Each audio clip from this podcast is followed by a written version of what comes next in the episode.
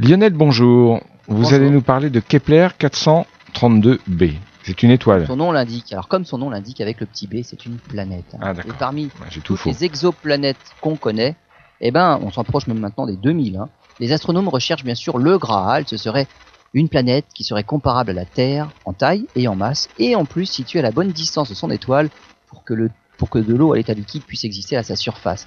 Mais parmi le bestiaire des exoplanètes, il y a aussi celles qui battent tous les records.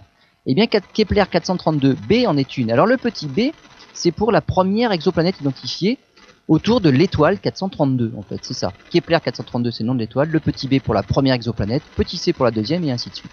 Et bien cette planète, elle fait le tour de son étoile en seulement 52 jours. Elle a une masse 10 fois supérieure à celle de Jupiter pour une taille comparable, ce qui veut dire que c'est une planète extrêmement dense.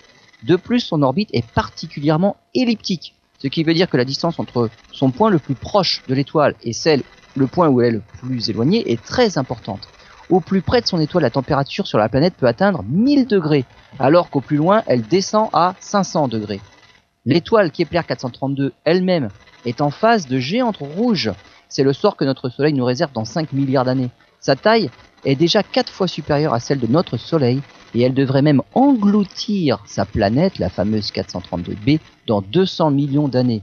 Un endroit où il ne fait pas bon vivre, tout à fait à l'opposé du Graal des astronomes.